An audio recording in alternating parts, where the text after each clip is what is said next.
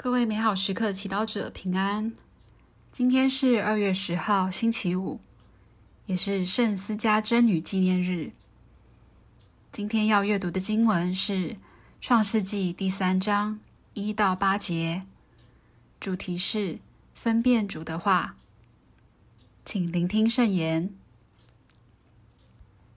在上主天主所造的一切野兽中，蛇是最狡猾的。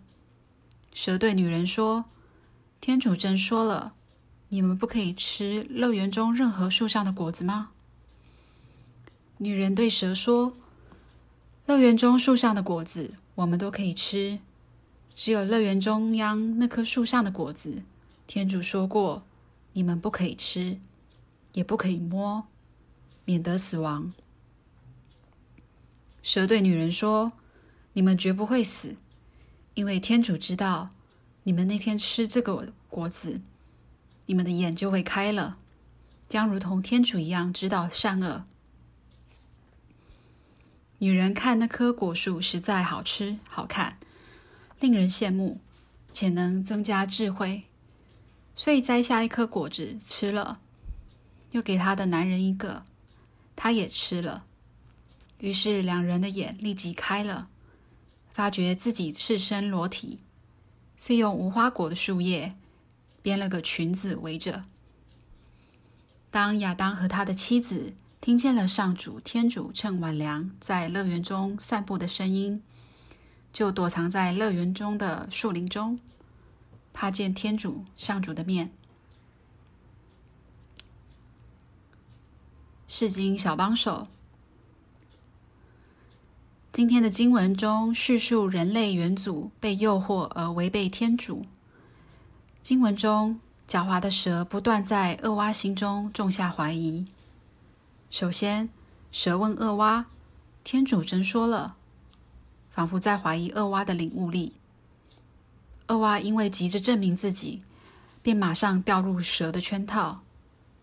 其实，蛇的第一个目标就是要激起恶蛙的情绪和反应。因为当人的情绪被激起时，更容易做出不理智的决定。试想，什么时候我们的情绪也曾被别人一句质疑的话或一个不屑的眼神挑起？这时候，如果我们可以沉住气，先回到内心，让天主稳住我们缺乏安全感的心，我们或许可以找到力量，超越他人无谓或不友善的质疑。也摆脱魔鬼的陷阱。蛇太清楚人性，很多体面的外表背后，隐藏着是不为人知的自卑和脆弱。他们害怕自己因不够聪明、不够强、不够特别而不配被爱，因此人会用各种方式抓住他们认为让自己更有价值的事情。蛇用智慧诱惑了恶蛙。今天，他又用什么诱惑你，让你相信，除非有更多的他，你是不够好的？今天，让我们留意恶蛙和蛇的整个对话发生在天主背后。恶蛙只听蛇扭曲的真理，让他怀疑天主，远离天主，最后终于跌倒了。因此，让我们意识到。虽然在生命中我们难免会遇到诱惑，但只要我们时时能找到天主，或找到那些能够教导我们聆听天主的话，我们将不会那么容易跌倒。品尝圣言，在上主所天主所造的一切野兽中，蛇是最狡猾的。活出圣言。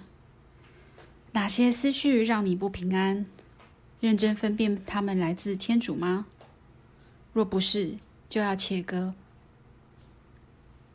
全心祈祷，天主啊，请教我果断拒绝把宝贵的生命和时间浪费在和魔鬼的对话中。